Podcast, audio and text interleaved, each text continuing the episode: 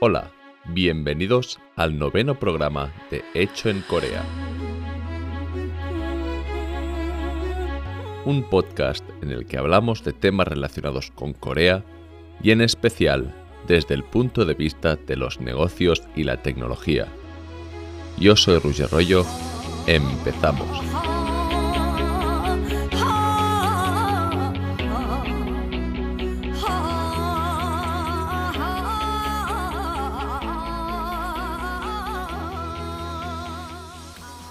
Como ya hemos ido viendo durante los diferentes capítulos de Hecho en Corea, para entender un país debemos ver su historia y su cultura. De esa forma, no solo descubrimos de dónde viene, sino que también entenderemos las fortalezas y debilidades. En este capítulo vamos de lleno a las raíces del capitalismo coreano y a la gestión empresarial de este país. Así que sin más demora, empezamos. Como ya sabéis, Corea se caracteriza por tener enormes grupos empresariales, los chaebols, creados a mediados del siglo XX, y que han desarrollado y empujado la economía del país.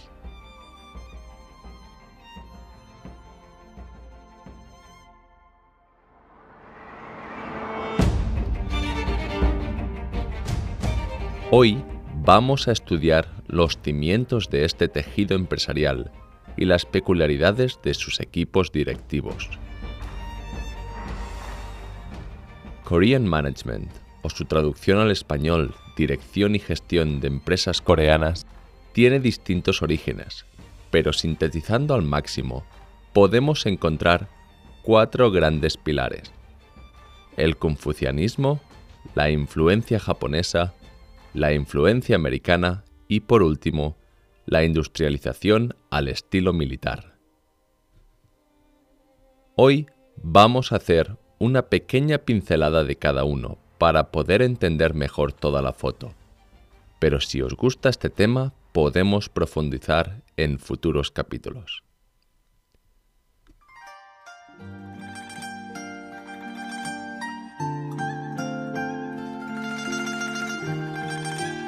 Empezamos por el confucianismo. A lo largo de la historia, Corea se ha visto influenciada de diferentes maneras por su gran vecino de al lado, China. Confucio vivió en China sobre el siglo VI a.C. Sin embargo, su filosofía y pensamiento llegaron al país coreano durante el siglo XIV y tuvo una gran importancia durante el reinado de la dinastía Chosun que data desde 1392 hasta 1910, poco más de cinco siglos.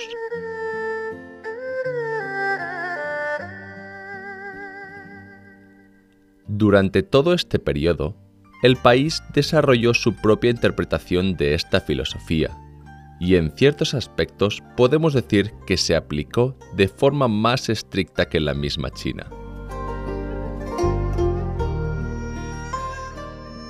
Para entender el confucianismo en la sociedad, hay que entender los principios en los que está basado. El primero es la relación entre el monarca y sus súbditos. Aquí cabe destacar también el concepto de chung, que significa lealtad en coreano. En el confucianismo, la autoridad tiene un papel muy importante, y es por eso que normalmente las personas con rangos superiores disponen de más autoridad para imponer sus decisiones. Normalmente, las decisiones no se suelen cuestionar y eso suele agilizar cualquier cambio. El segundo principio es la relación entre padres e hijos. La familia desarrolla un rol muy importante en las sociedades y los hijos suelen hacer caso a sus padres. Por otro lado, hay una tendencia a acumular fortunas y activos para dejarlos en herencia a los hijos, por lo que empresarialmente se puede ver que la propiedad de las empresas no sale del núcleo familiar e incluso sanguíneo. El tercer principio es la relación entre mayores y menores. Como ya hemos visto anteriormente en este podcast, la edad tiene un papel muy importante en cualquier relación. Desde el nombre que se usa para llamarse, la formalidad e incluso los derechos y obligaciones que parece que sean intrínsecos. Los mayores deben cuidar de los menores, dar los mejores consejos y pagar cuando hace falta. Por otro lado, los menores deben escuchar atentamente y respetar las formalidades establecidas. Como ya os he contado, esto no se limita a personas de la misma familia, sino que también entre amigos y conocidos. Con todo esto, cabe recordar también que en el confucianismo se le da mucha importancia a la justicia y a la educación, y en cierto modo las culturas con raíces confucianas suelen cuidar mucho de estas dos áreas, tanto socialmente como económicamente. Así pues, para concluir con el confucianismo, muchos de los rasgos que caracterizan a la sociedad coreana son presentes desde hace más de 600 años. Después de este viaje lejano, volvemos a nuestros cuatro pilares y volamos juntos al periodo de la colonización japonesa y a su influencia en la sociedad coreana. La relación entre Corea y el Japón moderno se intensificó en la década de 1870 e inicialmente con un objetivo mercantilista. Sin embargo, el declive que tuvo China como potencia mundial dejó a Corea sin su mejor aliado. Japón vio esta situación como una oportunidad y en 1910 ocupó Corea y reemplazó sus instituciones. Corea en esos tiempos tenía aún un sistema feudal y los terratenientes no tenían ningún incentivo para modernizar el país. El status quo ya les iba bien y cualquier cambio o modernización sería en detrimento de sus privilegios. No obstante, la llegada de Japón supuso un cambio de partida y el país cambió radicalmente. El país nipón, ya modernizado, aprovechó las instituciones del capitalismo moderno para poder controlar todas sus colonias. De un día para otro, Japón destituía o asesinaba todos los nobles y en su lugar impunía un sistema semicapitalista donde se sustituían los tributos por las rentas. Si es verdad que la propiedad de la tierra pasó a manos de japoneses, los trabajadores disponían de un sistema para alquilarla. Por otro lado, también se abolió la esclavitud, se creó un código civil y un sistema de recaudación de impuestos. Con todo lo mencionado, parecería que Japón estuviese ayudando a Corea, pero nada más lejos de la verdad. Hay que entender que todas esas estructuras se crearon con el único objetivo de instaurar un nuevo orden, y al fin y al cabo buscaban extraer la riqueza del país y usar a la población local como mano de obra barata o incluso gratuita. Muchos coreanos fueron obligados a desplazarse por el país, o incluso a irse a otras regiones y sin duda se cometieron grandes atrocidades. Las grandes multinacionales japonesas, llamadas Saibatsu, expandieron sus tentáculos a lo largo y ancho de la economía coreana. Para eso, también se crearon bancos, entidades financieras y muchas de las carreteras y los raíles fueron construidos en esa época. Y siguiendo el refrán, aquel de lo que no te mata te hace más fuerte, el coreano sobrevivió y a base de tormentos aprendió el funcionamiento de una sociedad moderna.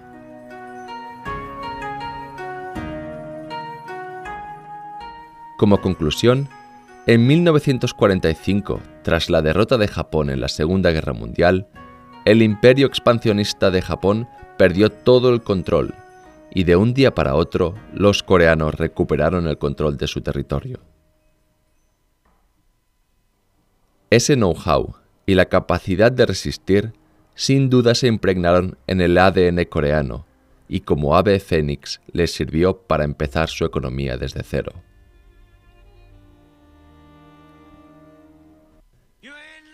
Seguimos ahora por el tercer pilar, la influencia americana.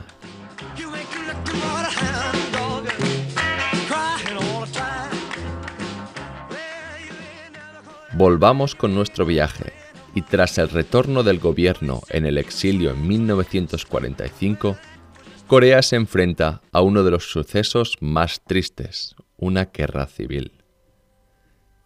De la guerra mundial pasamos a la Guerra Fría, una lucha encarnecida en terceros países para tener el control político y económico. Corea inicialmente se divide en dos partes, la parte sur, de influencia americana, y la parte norte, de influencia rusa y china.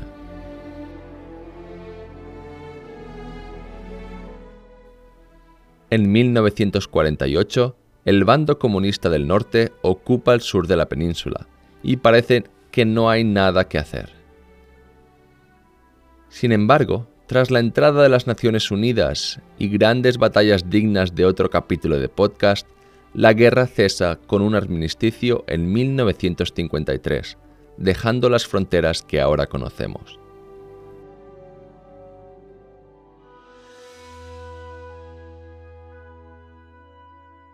Estudiar este conflicto es crucial para entender el por qué los coreanos ven con tan buenos ojos a todo lo que viene del país yanqui. Además, desde entonces el ejército americano no ha dejado el país, conservando su posición de protector de la zona sur.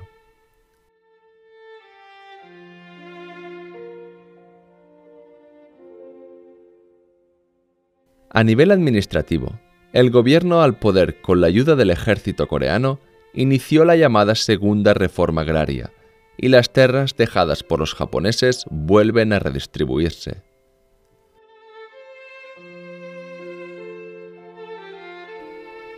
Cabe destacar que Estados Unidos necesitaba aliados en la zona y tuvo un papel muy importante en la reconstrucción y el desarrollo del país sucedido después de la guerra. Las ayudas americanas representaban casi un 15% del Producto Interior Neto y se administraban a través del nuevo gobierno coreano, que lo distribuía en forma de préstamos, normalmente a no devolver. Aquellas empresas más afines con el gobierno tenían acceso a estos recursos, por lo que la corrupción estaba al orden del día. Finalmente, no me gustaría acabar este apartado sin hablar de la religión cristiana y en particular del protestanismo. A principios del siglo XX, muchos pastores americanos vinieron a Corea con la misión de evangelizar el país.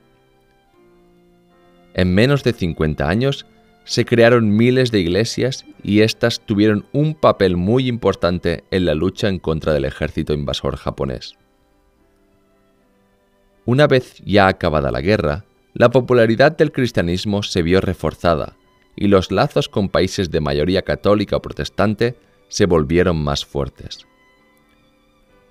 Muchos de los primeros hombres de negocios o profesionales viajaban a Estados Unidos a educarse, y las prácticas americanas y sus valores fueron importados.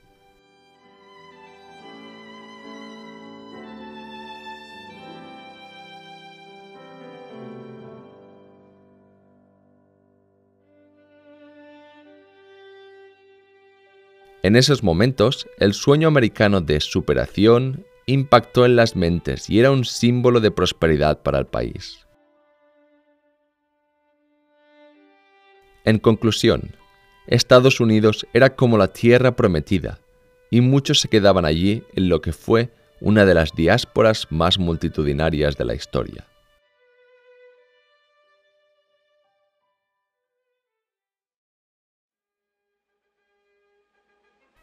Llegamos al último de los apartados, a la industrialización al estilo militar.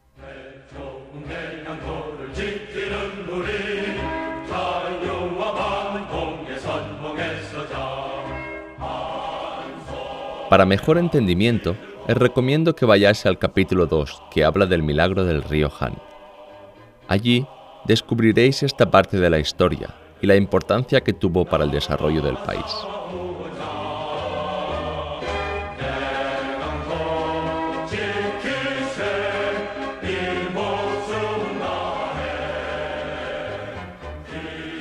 Como ya sabéis, en 1961 empezaba un golpe de Estado que acabaría con el ascenso del general Park Chung-hee al poder, que duró hasta 1979 con su asesinato.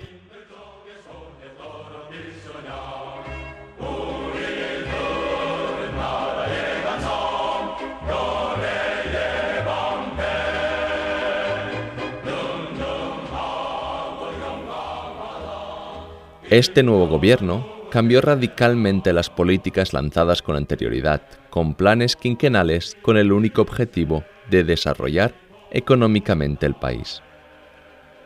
Los primeros periodos, de 1962 a 1967 y de 1967 a 1971, el desarrollo estaba orientado a la industria manufacturera.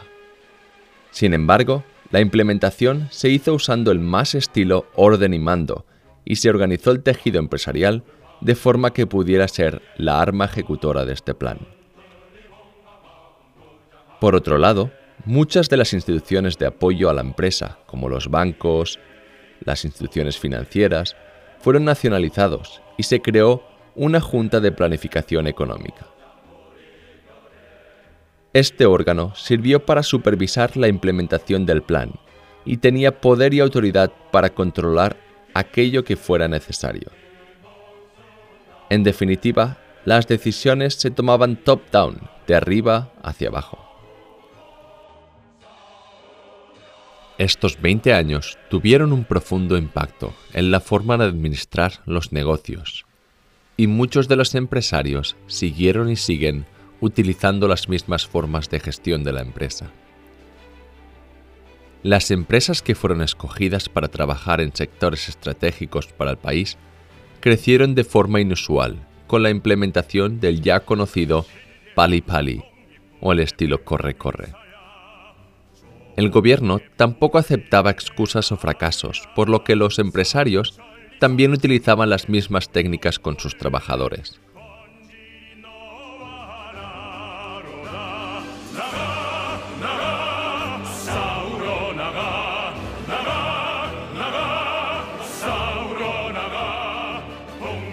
En conclusión, muchos trabajadores se acostumbraron a trabajar muy duro y hacer todo lo que fuera necesario para poder cumplir sus objetivos.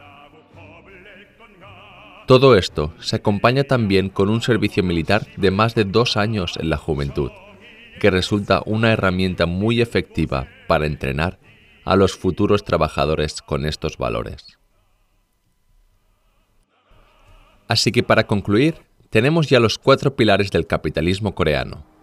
El confucianismo, la influencia japonesa, la influencia americana y la industrialización al estilo militar.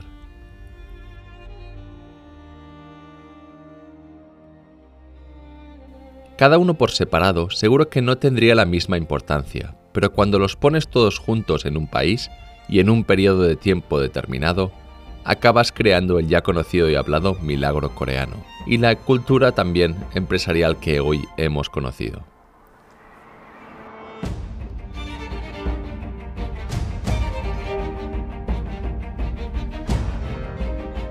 Siento no poder hacer más capítulos a menudo, pero recientemente he empezado un doctorado en dirección de empresas tecnológicas y estoy convencido que podrá traer más y mejores cosas a este podcast. Además, si estáis interesados en este tema, os recomiendo el libro The Evolution of the Tiger Management de Martin Hemmert. Mucho del contenido explicado en este capítulo viene de ese libro. Me despido ya. Y si os ha gustado este podcast, no dudéis en poner reseñas en iTunes, iBox y en las demás plataformas.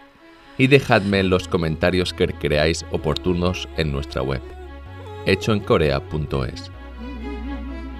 También podéis contactarme a mi mail ruger.hechoencorea.es y sugerirme aquellos temas y preguntas que queráis saber. Muchas gracias por estar aquí.